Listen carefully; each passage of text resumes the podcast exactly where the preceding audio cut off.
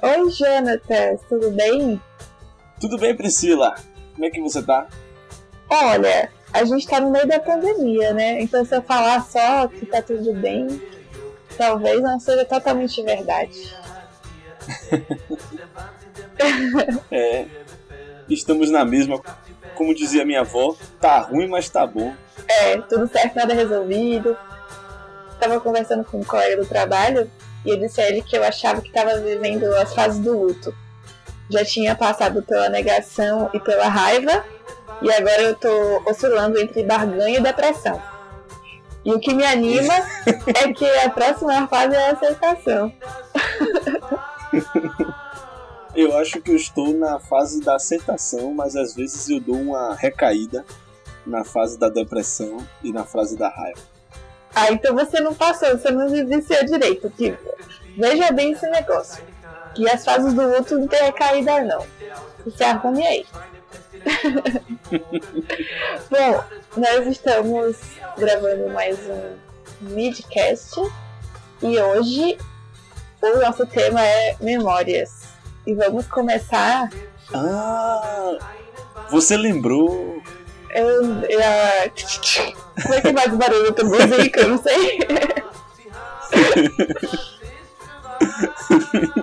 então, você mesmo selecionou um jogo pra gente brincar agora.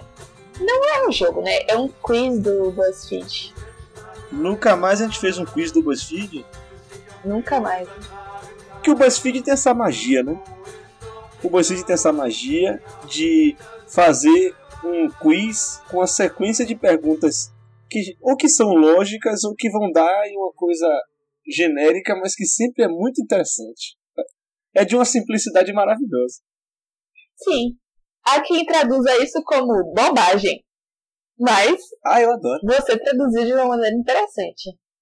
E tem uma infinidade de testes e coisas do BuzzFeed, né? Não acaba nunca. É. Nosso objetivo é zerar o BuzzFeed. Olha!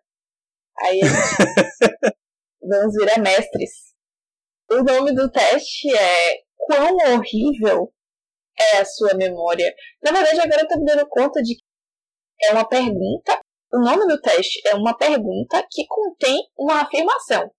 Ele já disse que a sua memória é horrível e ponto. Você só vai descobrir o quanto ela é horrível. Não tem nenhuma chance dela ser boa. É, é, é um teste de negatividade. Né? Assim, o, quão, o quão ruim, o quão negativo é a sua memória. É. Se for muito ou pouco, né? Eu espero que você seja honesto, viu? Que você se lembre. De... A gente é muito bom de trocadilho, né? Impressionante. Vou, vou começar então. Assinale se você. Número 1. Um, esquece a própria idade. Oi? Tem gente que esquece a própria idade. Eu esqueço. Eu esqueço minha idade. Eu vou marcar. Às vezes eu esqueço minha idade. Olha, apesar de eu agir como uma criança às vezes, não é porque eu esqueço a idade. É porque eu gosto de ser infantil. não tem nada a ver com você ser pró de criança. Não, imagine. Qualquer coincidência, mera semelhança. Próximo. Não decora um número de telefone ou de documento. É, assim, eu já tive vários números decorados na época que a gente não tinha smartphone, né? Hoje em dia eu tenho poucos. Mas documento eu decoro. Então tá de boas. Próximo. Não faz a menor ideia do seu CEP. Ah, isso eu não faço mesmo. Vou marcar. Eu manjo. Conta as mesmas histórias de sempre com a mesma empolgação. Esse sou eu. Eu assumo. Tô ligado que você já está esperando eu falar isso. Eu sempre conto as mesmas histórias. Primeiro, como se fosse a primeira vez, ou com a mesma empolgação. Eu não te acho repetitivo, Jonatas. Mas eu acho que, na verdade, eu sinto que isso não tem a ver com memória tem a ver com você gostar daquela história e gostar de contar a mesma história. Então é um, uma escolha, uma preferência, não um esquecimento. Mas, é, mas tem que assinalar, né? A afirmação. É, tem que assinalar. eu não vou marcar essa, tá? Porque eu acho que me lembro. E não conto, porque eu. Enfim. Talvez eu não tenha muitas histórias para contar. Ai, que drama. Começa essas histórias com. Acho que eu já contei essa história. Você pode marcar também essa daí. Pode marcar. Tá marcado. E toda história que você ouve é como se fosse pela primeira vez. Isso acontece com você? Isso acontece comigo também. Comigo acontece. Às vezes. Não, ó, não é toda não. E agora eu marco no marco. Porque não é toda história que eu. eu tem coisas que eu me lembro muito bem e tem coisas que eu não me lembro muito bem. Então essa afirmação não é completamente verdade.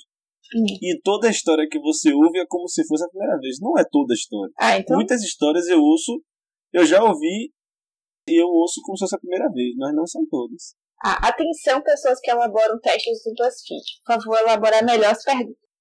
Aí Priscila, eu marco ou não marco? Eu não vou marcar esse, não. Eu acho que você não deve marcar, se não é uma coisa tão frequente assim. Então não marquei. Repete a mesma informação algumas vezes para ver se grava na memória. Isso acontece comigo.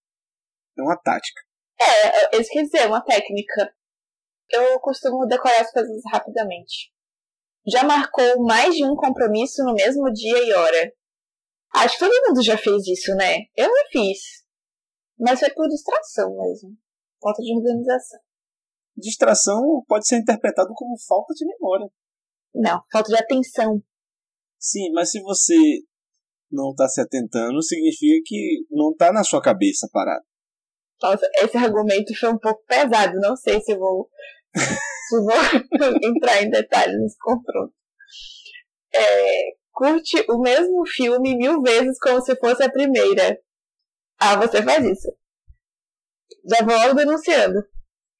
Mas eu também, vou, eu também vou marcar, porque eu também faço isso. Não lembra se passou shampoo. Boa. Ou se ensaboou e acaba lavando tudo outra vez só pra garantir.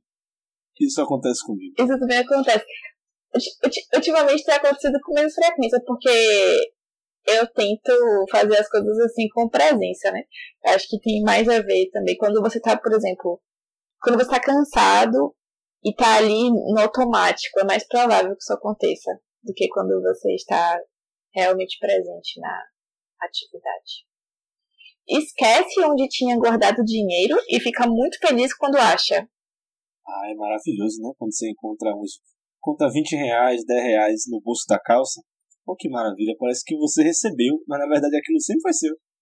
Isso não acontece muito comigo, não. Isso acontece comigo. Mas eu acho que também tem a ver com pessoas que usam muito calça, sabia? Que usam muito bolso. Eu uso vestido a maior parte do tempo. Então não tenho de guardar pra achar depois. Entendeu? É verdade. Nunca lembra o nome daquela música lá. eu, eu, eu, sou, eu sou bem ruim com o nome de música. Eu consigo gravar bem. E qual o nome daquele ator mesmo? Não é tão frequente assim, não.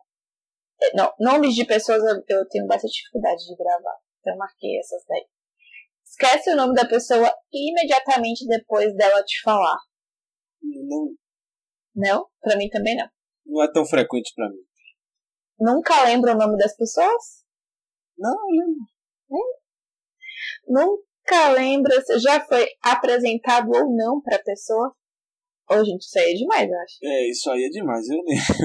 Você já pensou? Pô, velho, é muito raro isso acontecer, eu acho. Você. Você acha que não conhece alguém, velho? Não, olha a próxima. Fala muito prazer pra gente que você já conheceu antes. Essa pessoa tá, tá sem. Só se foi há muito tempo, né? Se for, se for... É, se for há muito tempo. Ou então uma apresentação muito breve no meio de uma festa já tinha bebido alguma coisa. Pode ser, por isso aí. Próxima. Não tem certeza de detalhes, mesmo de dias importantes da sua vida. É. Dias importantes da minha vida parece um filme. Olha. Eu lembro dos detalhes. É mesmo? Eu vou marcar. Sabe porque eu acabei de me lembrar que assim. Não que esse dia tenha sido importante, mas foi que eu deveria ser marcante, não sei, mas na verdade, não é sobre o fato, sobre o acontecimento, mas eu me lembrei de. A única vez que eu fui assaltada na minha vida, aconteceu uma situação muito estranha. Que foi assim: quando eu fui fazer o boletim de ocorrência, eu tinha que falar a marca do aparelho.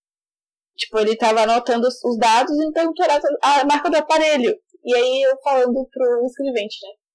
Eu não sei, não me lembro o nome da marca da aparelho. Não, mas você usava todo dia, você não lembra? Eu não lembro. Eu nunca tinha prestado atenção qual era a marca do meu aparelho de telefone, celular. Então, tipo, foi estressante, porque na por cima ele foi bem grosseiro comigo, do tipo, como assim você não sabe?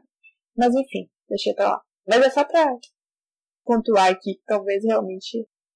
Mas de novo, isso tem muito mais a ver com falta de atenção do que com memória, né? É, mas eu acho que são coisas que tem a ver. Tem a ver. Tem a ver. Vamos separar um midcast para atenção. Tá bom, tá bom, combinado. É, esquece o aniversário de pessoas importantes, tipo da sua mãe. Eu vou marcar. Eu, eu vou marcar não porque eu esqueço da minha mãe, mas porque eu tenho muita dificuldade de gravar a data de aniversário. Eu não acho que é uma questão ética, não. Tipo, tem gente que fala assim, meu Deus, você não lembra da data do aniversário. Super normal esquecer a data de aniversário. Uhum. Agora, eu não esqueço. Ah, rapaz, depois que você falou isso, se você esquecer a data do meu aniversário, você vai ter problemas, viu, Jânio? Ameaça seríssima aqui. Ô, oh, peraí, velho. Não tô lembrando, não. Você se comprometeu. Já era. Não, velho, eu, eu não tô lembrando, não. Tá vendo? Mas você me disse poucas vezes. Você me falou poucas vezes, não foi? Você não falou muitas vezes. É, na verdade. O meu aniversário. Eu falei muito do meu aniversário. Eu vou falar de novo. Já passou este ano, né, já? Mas eu vou falar de novo, pra você nunca mais esquecer. 11 de fevereiro. 11 de fevereiro. Uhum. É. Você me parabenizou no dia, mas eu desconfiei de que alguém tivesse te lembrado. Revelações. Revelações. tá, vamos, vamos falar sobre isso, Jonathan. Você falou várias coisas comigo no dia do meu aniversário antes de me parabenizar. Então, eu desconfiei que em algum momento alguém tivesse comentado com você, alguém que a gente conhece em comum, que era meu aniversário. Aí você me parabenizou. Não, eu não lembro, não. Disso, eu não lembro nada disso. Eu lembro que eu te parabenizei. Mas assim, existe uma chance hum. De eu ter visto alguém te parabenizando. Não, é, só se foi no, no Instagram, alguma coisa assim. Pode ter sido. Eu te parabenizei. Foi. Eu não me lembro de alguém ter me dito nada. Ah, tá. Tá bom. Lavagem de roupa suja. Mentira, eu, realmente, assim, eu não fico ofendida quando se esquecem, porque eu sou a primeira pessoa a esquecer do aniversário de todo mundo, então. Próxima. Usa a frase. A gente falou isso antes? Eu uso. Rapaz, Muito. você usa todo dia, mas tudo bem. É... Esse teste poderia se chamar Expondo Jonatas. Eu também uso bastante, vou marcar também. Abre a aba de navegador e não lembra do motivo. Ah, acontece bastante comigo. Isso acontece comigo também. Chega no fim do dia com várias abas de navegador abertas em branco. Acontece também. Aí já é exagero. É. Não, pra mim acontece. Já respondeu duas vezes a mesma mensagem do WhatsApp? Acho que não aí já é maluco, né? Porque dá pra, fica escrito. Fica escrita a mensagem, como é que, que responde duas vezes o que tá escrito? Falta de atenção, de novo. Não, falta de atenção, tipo, falta de atenção entre o seu teclado e a pergunta dele tem a sua resposta. Mas, Jonathan, tipo, olha só. É, isso é aleatório. O nível de estresse ao qual somos submetidos no mundo de hoje faz a pessoa cometer esse tipo de coisa. É o Acopalipse, né? É uma, é uma, não consigo nem falar. Acopalipse. Acopalipse lá vou eu. É, tá bom, então essa daí não vamos marcar. Nunca sabe onde colocou a chave. Não, não acontece. Eu, eu, eu. Ou ela tá na bolsa ou ela tá na porta. Ultimamente só na porta porque ninguém sai de casa. Já perdeu mais de uma chave. Não, nunca perdi chave. Já perdi. Esquece a chave do lado de fora da porta. Esquece a chave do lado de fora. Eu já esqueci, mas não é uma coisa pré-contínua. E você? Esqueceu o 100 que acabou de criar. Sim, 100 é uma coisa que eu esqueço muito. Inclusive de banco. Ó, oh, eu não, não marco essa, mas tem uma ressalva. As minhas senhas, elas seguem uma lógica. Ah. Então é, é difícil esquecer, porque tem uma lógica envolvida que são variações. Entendi, entendi. Agora, no início do ano, eu abri uma conta que tinha um cartão de débito e crédito numa sexta-feira. No sábado de manhã eu já não lembrava assim. Isso aconteceu. Mas tudo bem. Já tive vários brancos de senha de cartão. Várias vezes. De, senha de cartão muito toda hora. Próximo. Sempre clique em esquecer minha senha. Sempre clico. Você já justificou, né, que não acontece com você. Nunca lembra a pergunta de segurança. Quem lembra a pergunta de segurança, pelo amor de Deus? Ah, é, eu, eu, eu lembro quando. Eu lembro. Nossa. Porque geralmente a pergunta, a pergunta é uma coisa muito próxima de. Que é isso? Tem... Às vezes a pergunta de segurança, tipo assim, qual foi, sei lá, o nome, o sobrenome de sua mãe? Tipo, como é que eu vou, vou saber? Não, mas eu acho que eu achei que era do tipo assim, qual foi a pergunta de segurança que você usou? A pergunta, não a resposta. Não, é isso. Mas, peraí. Você não escolhe a pergunta, né? você escolhe uma pergunta para escrever a resposta. Geralmente é isso. Mas também, assim. às vezes dá para escolher a pergunta também. A maneira de recuperar a senha tá um pouco diferente, né? Não se usa muito pergunta de senha. Então, as novas formas de recuperar são chamadas de. Não é de recuperar senha. Existe agora um novo sistema de segurança chamado é, acesso por dois fatores, que você valida seu acesso pelo celular. Isso, isso. Ou então a Microsoft tem um, um aplicativo que você baixa, mas é para reconhecimento do seu do aparelho, para você conectar uma conta a outra. Esqueci, habilitador, qualquer coisa do tipo. É, próximo. Tenta usar a mesma senha sempre para ver se lembra dela. Eu faço isso. Você faz isso? Não. Não. Não, você tem a lógica, né? Sai para almoçar sem levar a carteira. Não, não, né? Nunca, né? Na verdade, eu não saio de casa sem carteira. É, sai para almoçar sem levar o crachá da firma. Não tem crachá. Acontece comigo. Às vezes eu volto para poder buscar quando eu, quando eu tô no escritório. Eu esqueço. Não lembra porque você estava falando isso mesmo. acontece. É, isso acontece comigo. Eu tava falando o que mesmo? É, nossa, direto, né? Caso tenha carro, já esqueceu onde tinha estacionado. É, nunca lembro de passar um recado para alguém. Faz lista de mercado para ver se não esquece de nada. Eu faço. Isso não devia nem ser, isso é uma questão de organização. Não devia nem ser uma questão de memória. Eu não faço, não. Mas sempre esquece de comprar guardanapo. Sempre esqueço. Vou marcar. É, Pra que guardanapo? Papel toalha. No lugar de guardanapo. que resposta foi essa? Tem capacidade de perdão elevadíssima, já que esquece porque deveria estar bravo. Isso acontece comigo. Eu não associaria a esquecer, mas entender que é necessário deixar as coisas, deixar ir o que deve ir, que já passou. Esquece que pegou um café e quando vai tomar ele já esfriou. Acontece. Eu nunca esqueço um café. Lealdade ao café. Esquece o que ia falar, consegue lembrar e esquece de novo. Isso aí, Jonas. Acontece, né? Uh, a última não faz a menor ideia de qual era o primeiro item desta lista. Eita, peraí. É... O primeiro item. Eu não faço a menor ideia. Não, não, peraí. Eu não vou olhar, não, peraí. O primeiro item era. Eu já marquei aqui e vou olhar por curiosidade. Esquece a propriedade. Pô, velho, eu não fazia a menor ideia de era isso. Vamos ver, vamos ver nossas respostas, hein? Show me my results. Você marcou 20 de 41 nessa lista. Não dá para dizer que você lembrou de tudo, mas sua memória não é tão ruim nem tão boa. Você marcou 18 de 41 nessa lista. Não dá para dizer que você lembra de tudo, mas sua memória não é tão ruim, nem tão boa. Aí a gente adiciona uma linha aí, né? É.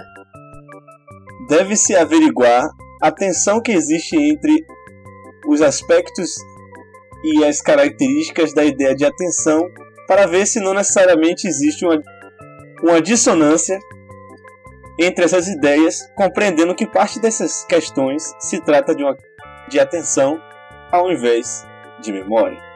Eu achava que era só uma linha, Jonatas, não um texto todo.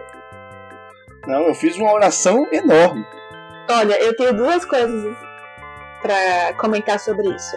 Primeira delas, eu me lembro de que quando eu fiz esse teste a primeira vez, quando você me mandou, eu tinha marcado 9. então eu não sei o que houve. Você tá, tá, tá em decadência. Decadência, tá degradante isso. Talvez eu, talvez eu estivesse só passando pano pra mim nesse dia, né? É. Pelo menos você lembra. Pelo menos você lembra que você marcou 9. É, exatamente. Segundo comentário. Eu já tinha pensado muito na relação entre audição e atenção.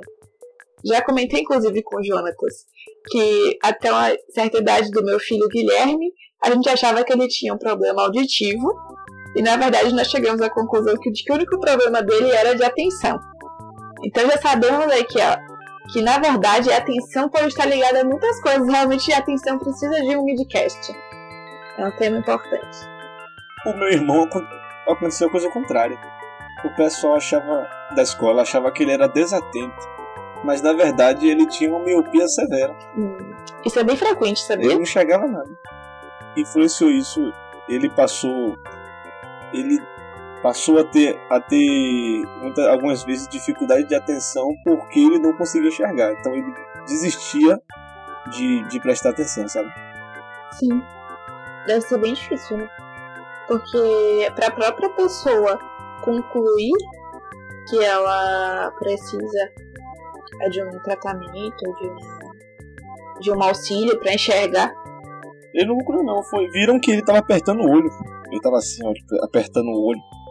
É, não, mas era isso mesmo que eu ia falar, que é muito difícil a própria pessoa conseguir se ajudar, então ela depende de uma observação atenta dos outros. Ele tinha quantos anos? Mais ou menos, nessa época? Eu acho que ele tinha seis, seis ou cinco. Entendi. Mas acho que isso é bem frequente, acontece muito. Bom, Jonatas, então foi isso, né? Já averiguamos aí alguma coisa sobre a nossa memória, já escolhemos um novo tema para um outro midcast. Vamos para a discussão agora? Vamos para a discussão. Você lembra do que é? Não sei agora, porque esse comentário até me desestabilizou. Vou ter que pensar muito para conseguir me lembrar. Vamos lá então.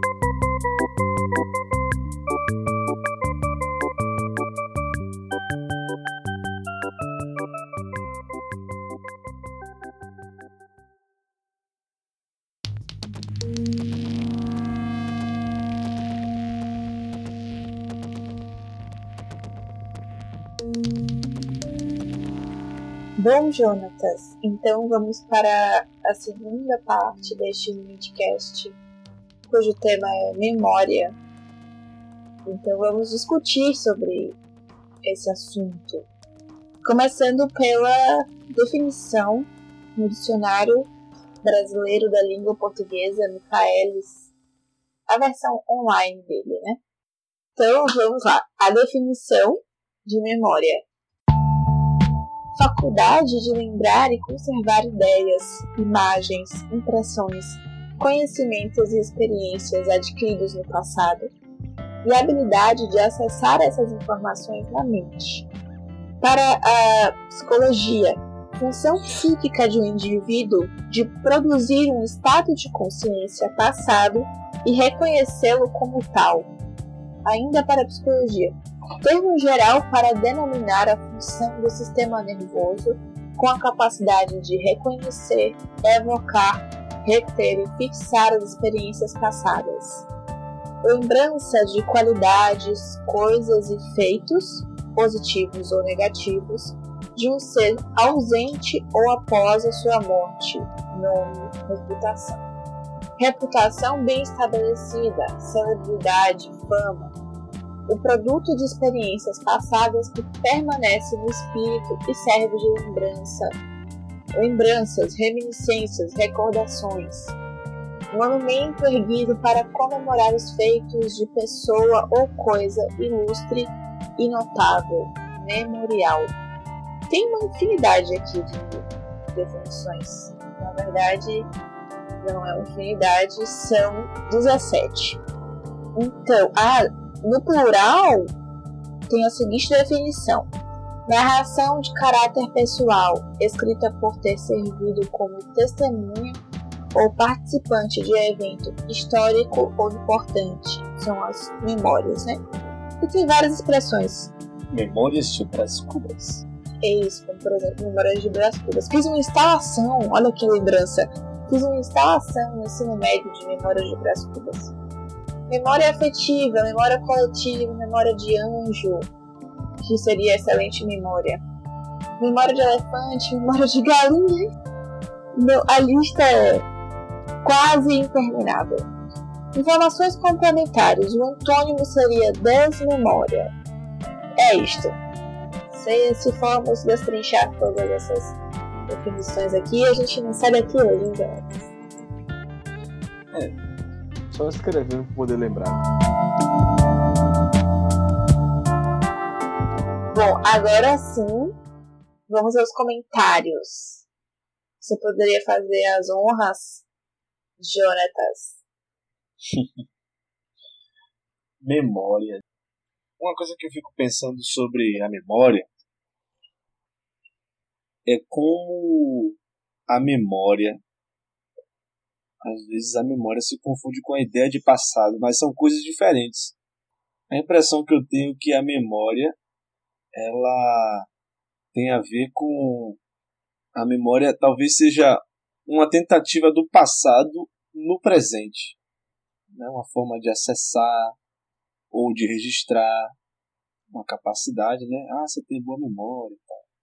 Eu digo isso porque muitas vezes as minhas memórias são e acho que é de todo mundo, né? São influenciadas pelas concepções atuais. Já aconteceu comigo, assim, de eu não, tinha, não sentia nenhuma afetividade pela pessoa na, sei lá, no ensino médio. Aí depois que eu descobri o que era, sei lá, relacionamento tóxico, desenvolveu uma, um certo desagrado de uma amizade que tive na adolescência, sabe? Porque era tóxica e eu não sabia. Uhum uma coisa que acho que é pouco dito, né? Como a memória ela é influenciada pelo presente. É como se a gente contaminasse o passado. É. Acho importante você mencionar que memória e passado são distintos, não são a mesma coisa, porque não é uma definição formal, mas a minha definição de memória seria um registro que nós fazemos de uma determinada perspectiva do que aconteceu no passado. Então, a nossa memória não representa o fato, o ocorrido, representa uma significação que nós demos ao que ocorreu. Então, a mesma pessoa sobre um determinado evento, que a princípio poderia ter o mesmo significado para duas pessoas diferentes, é, essas duas pessoas traduzem, relembram, descrevem o que aconteceu de formas totalmente diferentes, porque para cada uma delas teve um, um, significado. Então, não dá mesmo para a gente pensar que memória é um registro do, do, do que aconteceu pura e simplesmente. Porque não é bem assim, né? Interessante você falar sobre a diferença das memórias pelos indivíduos, tem uma questão também ligada à memória coletiva, né? Muitas vezes povos, a história na verdade, né? É, buscou artifícios para poder não esquecer. A escrita é um exemplo disso, né? Desenho, o registro. Mas acho que, como o próprio dicionário mencionou em alguns momentos, a memória também não é só um processo passivo, mas também é ativo, né? Às vezes busca-se elaborar, levantar uma memória intencionalmente. E acho que isso impulsionou acho que boa parte da tradição da literatura e da poesia bem no começo, assim. Eu me lembro de ter lido um artigo, olha, eu me lembro. Olha! Eu me lembro de ter lido um artigo. Cadê o tamborzinho? falando sobre a história da comunicação, mostrando a relação entre as tradições orais e a escrita, né? E eles estavam fazendo a relação entre Homero, Homero do, da Odisseia e as tradições, acho que tchecas, as tradições tchecas de contos rimados, né? Porque os a Odisseia são versos, semelhante a esses contos rimados que eram que são compartilhados entre os contadores da República Tcheca. E eles estavam falando sobre essa busca de rimar, de transformar as histórias em poesias, epopeias fáceis de poder lembrar, e isso ficar tanto na linguagem como memória, tanto na tanto na capacidade de ser transmitido. Então, talvez a poesia e a literatura ela tenha surgido por causa de rebuscadas formas de gerar memória. Você está lendo um livro sobre memória, né? Sim. Tem a ver com memória que você está lendo. Eu não me lembro disso. Deixa eu só comentar uma coisa que você falou antes de falar sobre o livro. É, de fato, a linguagem e recursos da linguagem para relembrar de, de fatos são um, um, um uso muito frequente, né? Porque é como a gente costuma registrar as informações mesmo, por símbolos.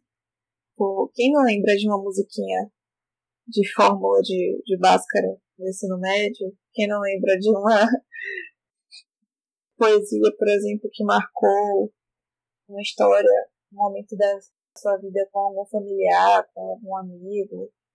Acho que é isso. A gente sempre procura recursos para registrar. E aí o caminho pode ser uma via de mão dupla. Né?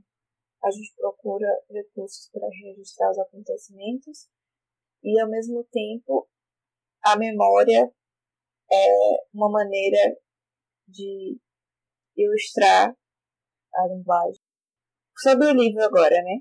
O livro se chama Becos da Memória, foi escrito por Conceição Evaristo.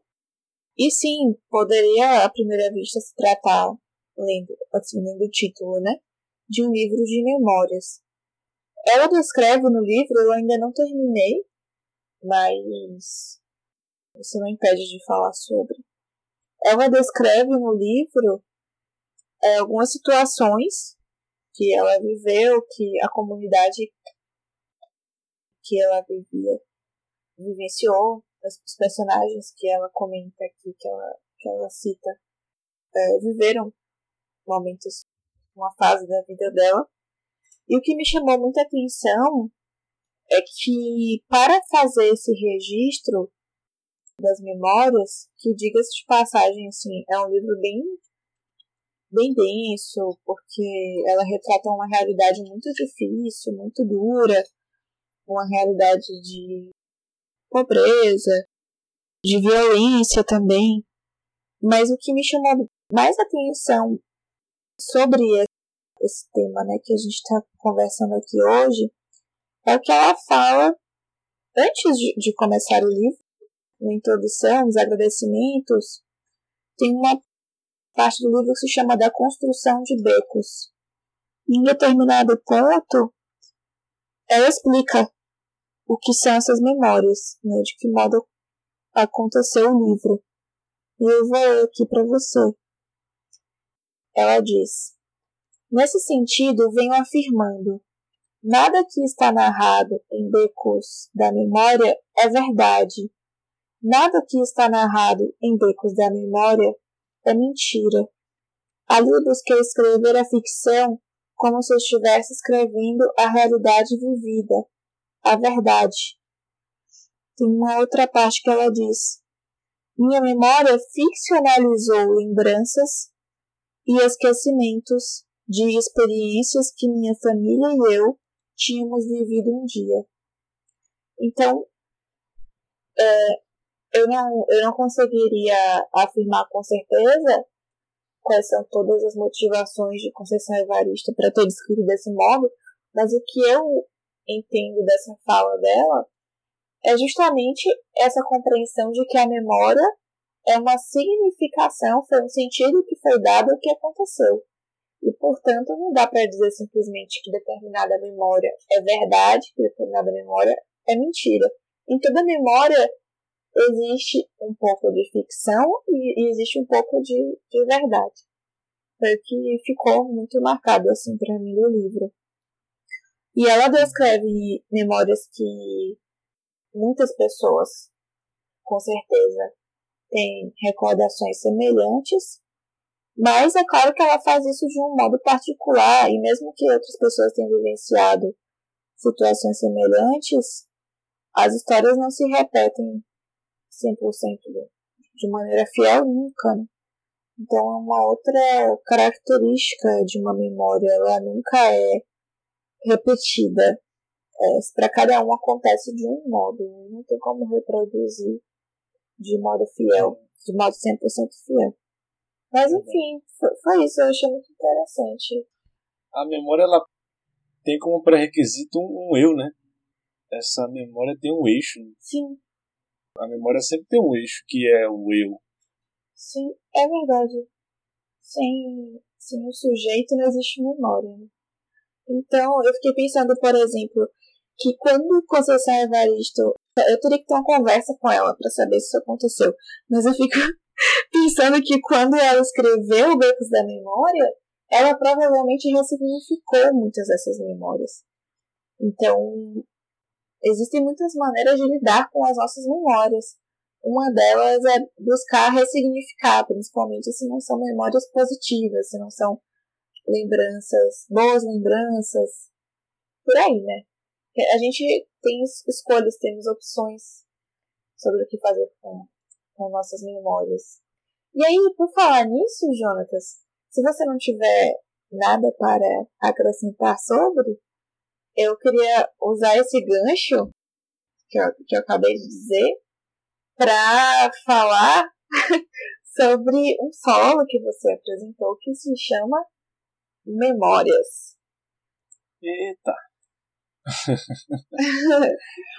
Posso? Por favor, fica à vontade. então, o solo que você apresentou na mostra da UFBA no ano passado, como se chama aquela mostra mesmo? Você se lembra? Ah, se chama. Foi a primeira mostra Casa Aberta da Escola de Dança da UFBA. Isso, é um nome muito grande para me lembrar, a minha memória não comporta. Mas enfim, o nome do seu solo eu me lembro bem. Se chama Memórias, Torre e Túmulo. Acertei? Sim. Ah, bom. Então, eu queria saber algumas coisas sobre esse processo. Mas é claro que eu vou ter que me colocar aqui como um personagem agora, né? Porque na verdade eu já sei. Eu só vou. eu só vou perguntar para que outras pessoas saibam. Eu diria que uma boa maneira de começar a falar sobre o seu solo é te perguntando o que foi que deu o start, assim, a sua a sua primeira a primeira etapa, digamos assim, desse processo que foi você desenvolver o solo. Acho que o primeiro start foi uma poesia que eu escrevi. Foi um período turbulento, assim, que eu estava me despedindo de certas memórias. E eu escrevi uma poesia chamada Memórias em Desordem Alfabética. Ah, claro que você vai ler agora. Por favor. É para ler? Sim, senhor. tá bom, então. Bom, Memórias em Desordem Alfabética. Arrisco assim belicosidades beligerantes, confio, concordo, diálogos difusos, ensoziam-se, esgoto, estações, fidesignas fases, grisalhos gatilhos, hoje, hipócritas histéricos, intensas insignificâncias instantâneas, jeitos jocosos, lamentos limitados, memórias musculosas. Não nego oposições, porque procuro, quem quiser, resistências renegadas, saudades sufocadas, tentações únicas, virtudes, charadas, zombações. Muito boa, Jonathan. Mais uma vez, fingindo que já não, que já não conhecia. Excelente a sua, a sua poesia. Eu preciso dizer que, assim, a primeira vez que eu, que eu escutei, que eu li, na verdade, né? Eu, eu não entendi tão bem. E depois, quando eu, quando me veio o insight, assim, da compreensão, foi uma sensação muito boa, assim, de, de ter entendido. E é interessante que, que você fez um trocadilho, né? Uma brincadeira. Desordem alfabética. Essa desordem teria a ver com o modo como as memórias se organizam ou não se organizam na nossa cabeça? É, eu vou falar um pouco do contexto dessa poesia, que o que influenciou a feitura dessa poesia foi um luto de um relacionamento que eu tinha terminado. Foram quatro anos de relacionamento e não era exatamente o período que eu estava triste por causa do relacionamento. Mas foi um período que eu estava me desfazendo das coisas que ficaram. As coisas que, que, digamos assim, colocavam em perspectiva as memórias através de uma fisicalidade. Objetos mesmo. Isso. E aí as memórias estavam em desordem, mas essa busca por ordenar, saber lidar, me veio essa. Isso é uma questão até para a pedagogia, né? Sobre como você vai organizar as coisas em relação à classe, em relação ao ensino, né? Às vezes é por antiguidade, às vezes é por ordem alfabética. E me veio essa ideia. Na época eu tinha acabado de estudar para a seleção de mestrado em educação e eu estava com essa com essa ideia de formas de organicidade na cabeça e me veio esse insight dessa poesia. Entendi. Bom, foi que eu imaginei assim. Eu não tinha conversado com você especificamente. Essa parte eu não estou fingindo. Eu realmente não tinha conversado tão detalhadamente sobre o título. Eu tenho uma resposta. Tem várias respostas sobre como nós organizamos as memórias. Nós organizamos exatamente como no filme Divertidamente. E você jamais pode permitir que a tristeza toque em uma memória. Tem consequências nefastas quando, quando acontece. Mas assim, não, brincadeira. Óbvio que é brincadeira. Eu, sabe que eu acredito que é muito. que é importante a gente estabelecer uma certa organização, mas jamais limitar demais. Porque justamente quando você não quando você não rotula uma memória, você permite que ela seja ressignificada. Então, às vezes, uma coisa, um evento que você registrou na sua cabeça como uma coisa terrível, algum tempo depois pode se mostrar muito positivo. Assim como tem o exemplo contrário que você deu, né? De uma amizade que era ok, sem, sem grandes marcas e de repente alguma coisa te faz repensar, ressignificar aquela memória. Então, na verdade, eu acredito que, que esse terreno das memórias, essa biblioteca de memórias, esse HD, é mesmo o tempo todo muito flexível. E é bom que seja assim. Porque significa que a gente consegue dar encaminhamentos, destinos produtivos, né, para as nossas memórias. Não que elas tenham que ter uma utilidade o tempo todo, não é isso, mas pode ser um bom caminho.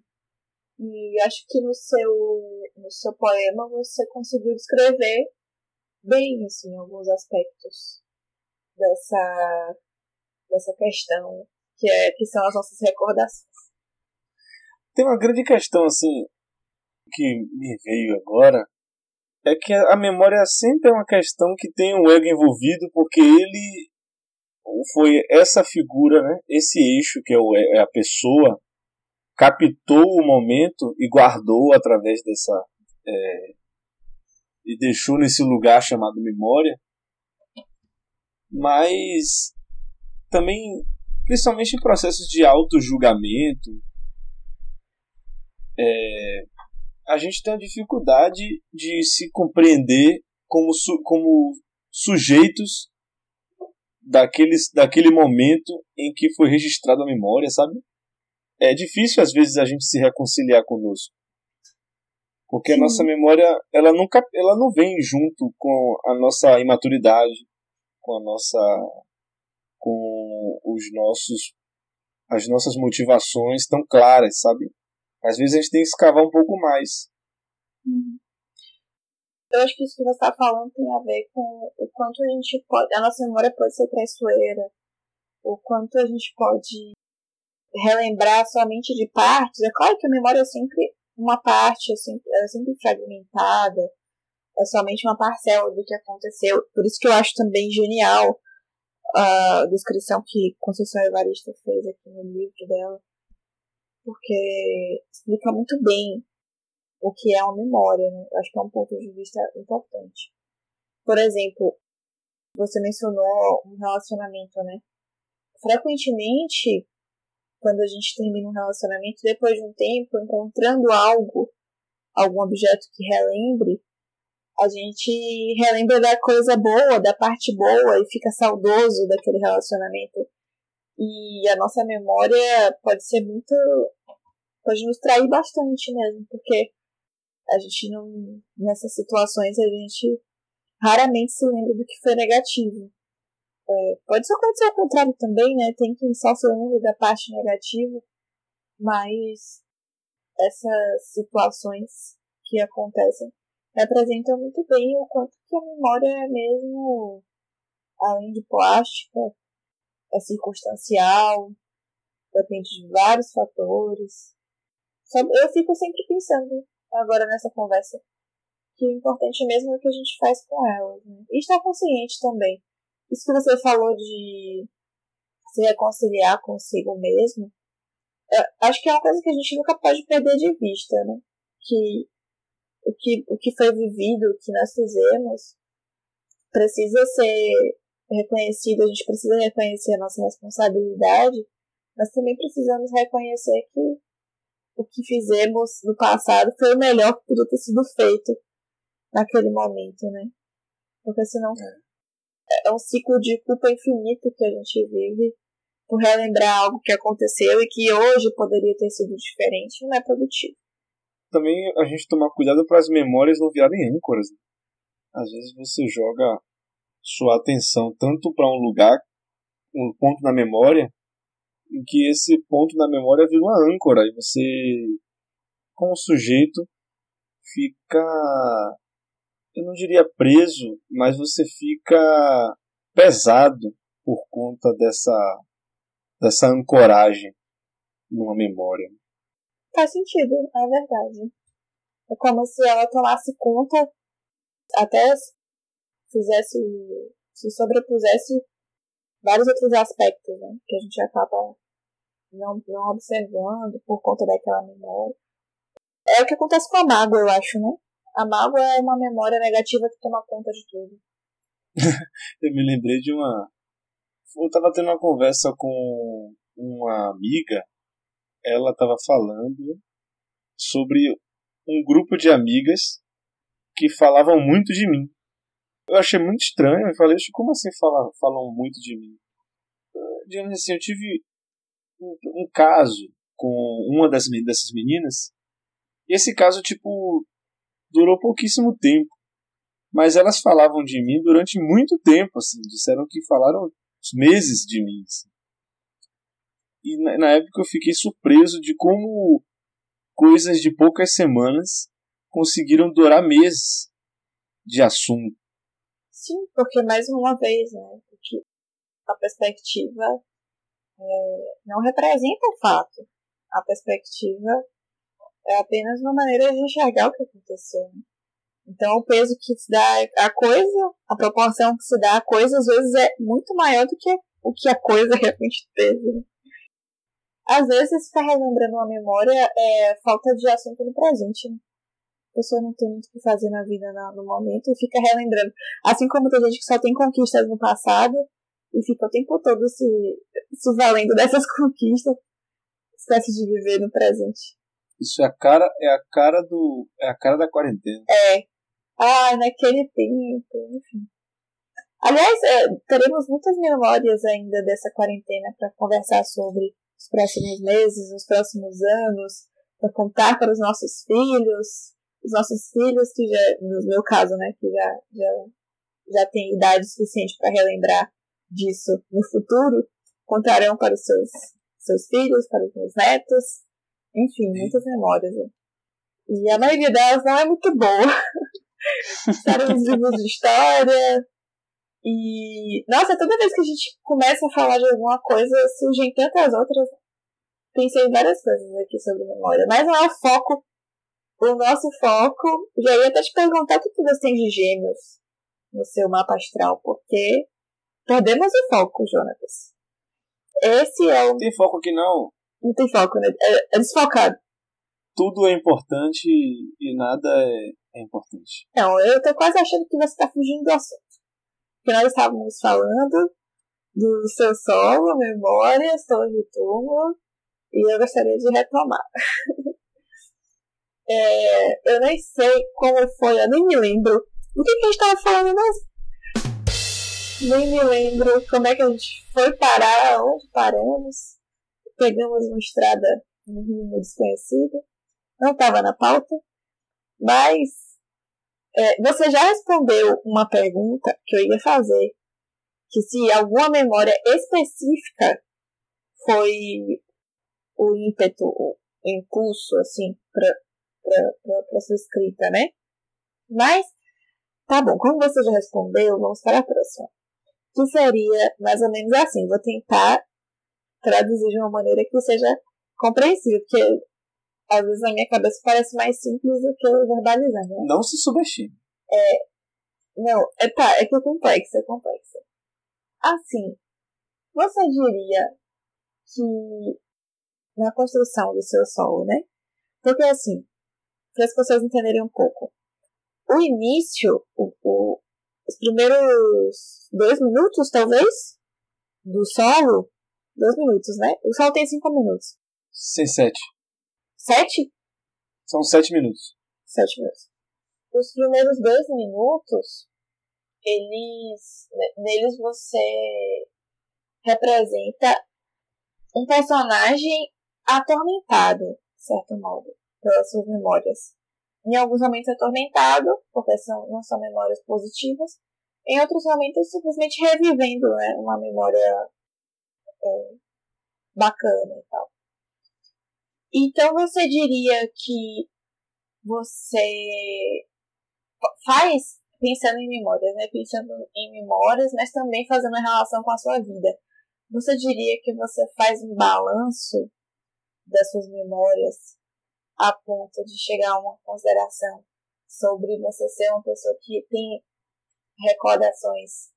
Faz esse, essa viagem em recordações mais positivas ou mais negativas? Porque uma coisa que ficou, que ficou marcada para mim sobre o seu solo foi que eu. É, não que eu tenha ficado com a memória de uma coisa densa, mas que, de certo modo, na sua. Quando você estava ali representando aquele papel, de certo modo, me, me ficou bem mais marcado para mim a, o aspecto negativo das memórias difíceis do que positivo. Então, eu fiquei pensando que talvez isso seja uma tendência minha, ou uma tendência das pessoas em geral. Talvez relembrar muito mais as coisas que são negativas, sabe? Não sei. Fiquei viajando nisso. Como você se sente sobre isso? Assim, eu tendo, ouvindo a comunicação, formado em comunicação pela Facom, e existe uma literatura muito farta sobre essa relação que as coisas ruins elas marcam mais do que as coisas boas no, imaginário coletivo. Ah, entendi. Eu não sabia disso. E geralmente é tanto que jornal, né, você ouve mais notícias ruins do que boas, porque o que chama mais atenção, o que gera mais público, gera mais é, o que gera mais atenção pública é coisas ruins. Mas, por exemplo, quantas coisas você lembra de boas que aconteceram em Salvador nos últimos seis meses? Quantas coisas ruins? Sabe? Com certeza deve vir primeiro a enchente e depois a inauguração de uma rua, sabe? Entendi. Faz sentido. Mas, assim, nesse caso, esse, esse solo que eu fiz, Memória, Torre Túmulos, que era um solo, é um solo de. Ele tá entre dança contemporânea e dança-teatro, né? Dentro da proposta que eu venho trazendo de martial dance, né? De dança marcial. O eixo estético dele é a carta de tarô Torre. A carta Torre do tarô, que representa o fim. Ela representa um rompimento ele é representado por uma torre, historicamente, uma, arquetipicamente, a Torre de Babel, né, a torre, sendo atingida por um raio. A, o correspondente da carta Torre no baralho do Osho é a carta Relâmpago, que é representado por uma figura meditando e um raio caindo sobre ela. Então, dentro desse eixo estético e conceitual, eu dei uma volta sobre a ideia de memória como memorial, uma coisa que está fincada sobre a Terra, marcada por algo que foi vivido, mas é o fim, e também a ideia de que são as memórias que estão em mim que me tiram da posição de meditação, que me tiram de uma posição de alinhamento, que me, que me colocam em movimento. Existe uma certa densidade porque eu começo no, na posição de meditação e vou me incomodando, e a dança parte daí, com falas remetendo a memórias tristes, né? falecimentos, perda de pessoas queridas, algumas memórias ruins ligadas a isso. Então, no geral, o percurso é mais ou menos esse. Depois eu faço uma dança em volta de uma torre que eu construo de tijolos. Depois eu faço uma dança com uma máscara. Depois eu faço uma dança com uma espada. E depois eu quebro essa máscara com a espada.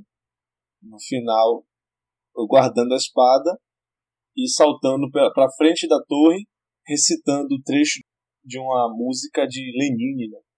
que é O meu marco tem rosto de pessoa, tem ruínas de ruas e cidades. Tem muralhas, pirâmides e restos de culturas, demônios, divindades.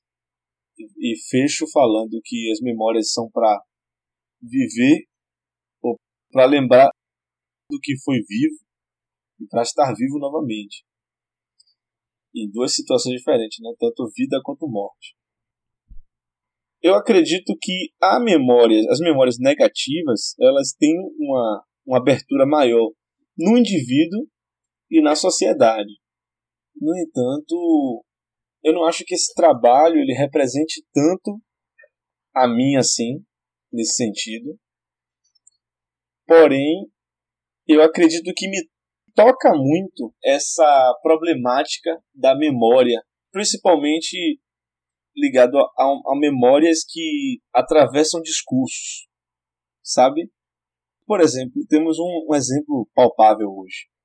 As situações políticas, elas são hoje em dia elas são constantemente reinventadas através de fake news, através de, de novos aspectos do, das coisas políticas que aconteceram, sabe?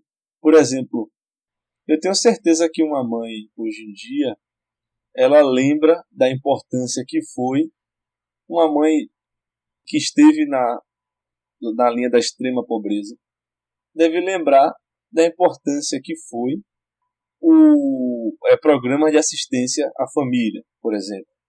Mas é, é totalmente possível que essa mesma mãe hoje defenda questões políticas severas que são voltadas para o crescimento da economia do país que não necessariamente beneficie ela diretamente, mas ela é afetada por discursos que ressignificam memórias, dando valor a questões econômicas, a questões humanitárias, entende? Então, essa questão me toca muito. A questão do discurso ligado à memória.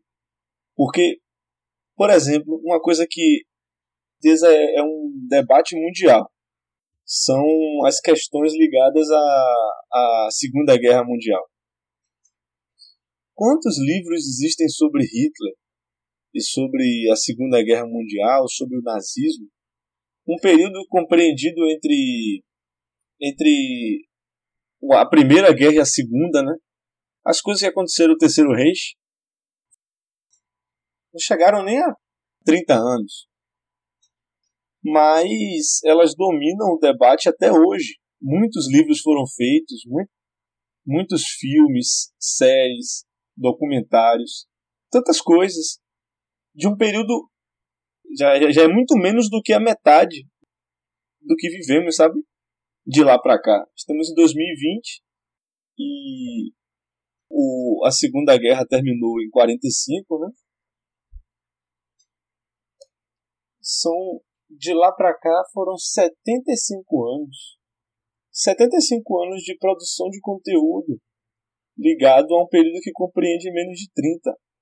Então, eu acho muito interessante isso, como, como o tempo ele não é proporcional. Ele nunca vai ser proporcional. Por exemplo, com certeza você deve ter dito em algum, algum momento da sua vida que você perdeu tempo. Sim. Ou que você está ficando velha. Mas só que a gente não, não para para poder pensar que o tempo é relativo até na especificidade do nosso momento, sabe? Por exemplo, cinco anos atrás representa um tempo muito diferente de, cinco, de menos cinco anos de quando eu tinha 15 anos. Entre 10 anos e 15, os 5 anos é muito maior do que entre 25 e 20, por exemplo, falando de idade. Existe muito mais, muito mais modificações de memórias entre essas fases geracionais, né, entre a idade de 15 anos e a idade de 10, ou entre a idade de 20 e a idade de 25. Existem muitas mudanças, mas com certeza o tempo entre 10 e 15 compreende um tempo muito maior do que entre 25 e 20. Até pensando em porcentagem, sabe? Por exemplo, entre 10 e 15, você está 10 anos, 5 anos era metade de sua vida. Sim. Com 15 anos é um terço. Isso só vai aumentando, né? Quando você tem 25, foi um quinto de sua vida, não é tanto quanto era metade quando você tinha 10 anos de idade. E se o tempo é relativo, que dirá a memória? Enfim, eu divaguei bastante. não, não. É, isso que você, que você comentou, eu acho é mais um indício, mais um comprova essa teoria de que a memória depende muito das circunstâncias, que são muitos fatores que influenciam as memórias, de modo que a gente não deve reduzir a memória ao registro de um fato ou de um acontecimento, como se fosse um, uma simples fotografia do que aconteceu. Porque, na verdade, é, se fosse para fazer essa analogia, né, a memória está muito mais para uma pintura à mão do que uma fotografia. Porque depende muito da, da interferência de quem, de quem olha, de quem observa. Eu vou te contar uma história. Eu não me lembro o nome dele. Existe uma foto que você deve ter visto. Hum. A foto de uma que é uma criança africana bem raquítica, abaixada, e um urubu. É uma foto bem, bem comum. Ah, bem Já, já vi essa foto várias vezes. É bem triste, por sinal. Como se o urubu estivesse somente esperando a criança falecer, né? Essa foto foi tirada em 93, no Sudão. É, na época que estava rolando a guerra civil lá, o fotógrafo se chama Kevin Carter. Ele tirou essa foto e ele foi premiado por essa foto. Durante a premiação, perguntaram a ele o que aconteceu com essa criança. Ah, eu estava pensando aqui, eu espero mesmo que ele tenha feito alguma coisa pela criança. E o que foi que ele respondeu? Ele foi muito criticado, ele inventou algumas histórias, mas no final de tudo ele não ajudou a criança. Não. Ele inventou? Ele inventou histórias? Ele, não, ele foi que ele contou histórias para poder amenizar a sua culpa, sabe? Entendi. Mas na verdade ele só fez o registro e não fez nada pela criança. E não fez nada, e se saiu. Entendi. Eu posso mandar uma a história para você completa. Uhum. Mas o desfecho da história é que ele se suicidou. Não. Ele se matou e deixou uma carta de suicídio dizendo que ele não aguentava conviver com a dor, a culpa de ter deixado a criança morrer, sabe? Você falou de, Fotografia. de, de fotografia, eu me lembrei desse momento que se trata de uma memória, né? Foi uma disputa de memória de uma fotografia que dizia tudo o que acontecia naquele momento. No entanto, esse momento e as memórias ligadas a esse momento definiram toda a história dele até o momento em que ele finalizou a dele mesmo. Sim. É, eu fiz essa analogia, mas a gente pode considerar, por exemplo, que até mesmo um recurso digital ele envolve a interferência de alguém. Porque num cenário, a depender do modo como processo a informação, eu posso escolher apontar a câmera para tal para o lado X, enquanto alguém que está vivendo comigo aquela, aquela mesma situação pode escolher apontar a câmera para o lado Y. E isso já representa duas maneiras bem diferentes de ver a mesma situação que aconteceu. Mas quando eu mencionei sobre a pintura, é que sem um retrato automático da cena, você ainda pode acrescentar informações, retirar informações. E eu acho que isso representa muito bem o que a gente faz com as nossas memórias. Mas eu não sabia dessa história da foto. Realmente a foto é memorável. A maioria das pessoas que tem aí na faixa de 30 anos, um pouco mais, um pouco menos, teve contato com essa fotografia, acredito eu. E tem muitas histórias por trás, né? Eu não sabia de nada disso. É isso, Jonatas. É, no fim das contas, nós falamos sobre muitas coisas, não só sobre memórias. É, outro dia até comentei com você que o seu solo se chama Memórias e você tem feito parcerias, tem feito, como você gosta de falar, você tem dilatado o processo. e aí eu até comentei com você que a impressão que eu tenho é que quando você encontra alguém e constrói outras coisas a partir de memórias, cada um leva as suas memórias e vocês constroem novas memórias juntos, né? E basicamente isso é, isso é a vida, né? É o que a gente faz todos os dias e que você representou em forma de arte. Muito obrigado. Fico feliz em poder compartilhar. Então, acho que foi isso. Nós vamos para as referências agora. Sim, vamos. A minha, a minha referência já está mais do que explicada, eu diria. É o livro Becos da Memória, de Conceição Evaristo. É, como eu disse, eu não finalizei ainda, mas eu recomendo muito a leitura de não só de Becos da Memória, mas a leitura de Conceição Evaristo. E as suas referências, Jonatas? Eu tenho duas. Tenho duas. Eu tenho Fate Stay Night, a série Fate, é, que se trata, que eu já falei aqui, fala sobre uma guerra do Santo Grau, é uma animação japonesa. Ela, ela fala sobre uma disputa pelo uma ferramenta que concede, que pode conceder desejos. Eu falei no episódio de desejos, no entanto, a disputa pelo Santo Grau é disputada por magos, e esses magos invocam servos. Esses servos, eles são figuras mitológicas e históricas que são destaque. E e eles voltam para o tempo presente com suas memórias, né, com seus últimos momentos e com toda a sua história em pessoa, depois de sofrer o processo de memória em livros, em filmes, em jogos, eles vêm encarnados com suas memórias, as suas questões.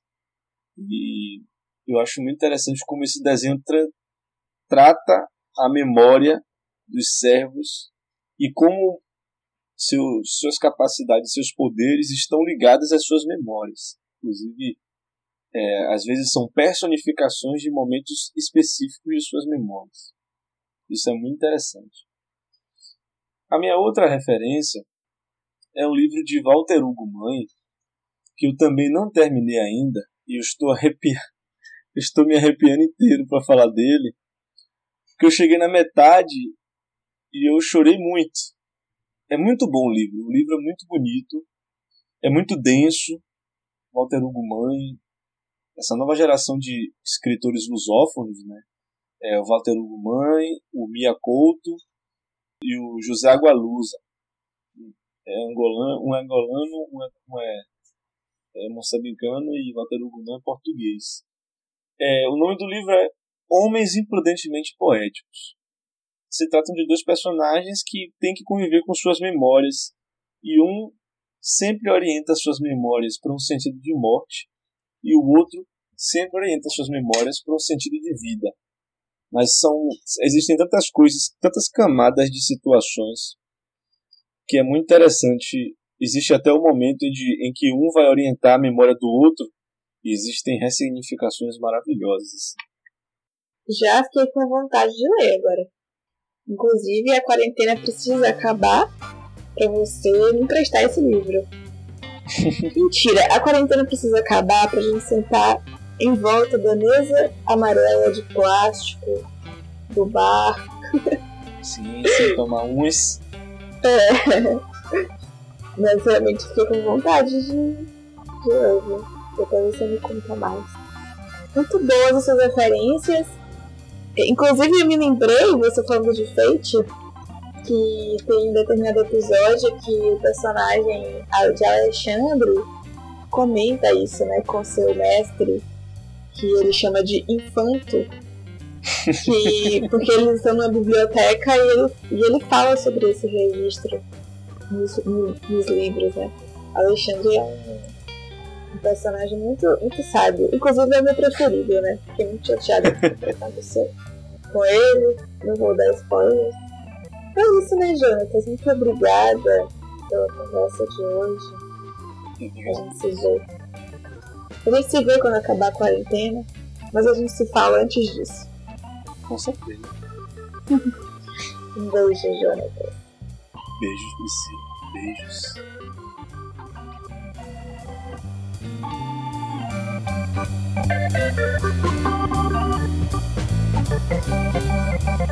You.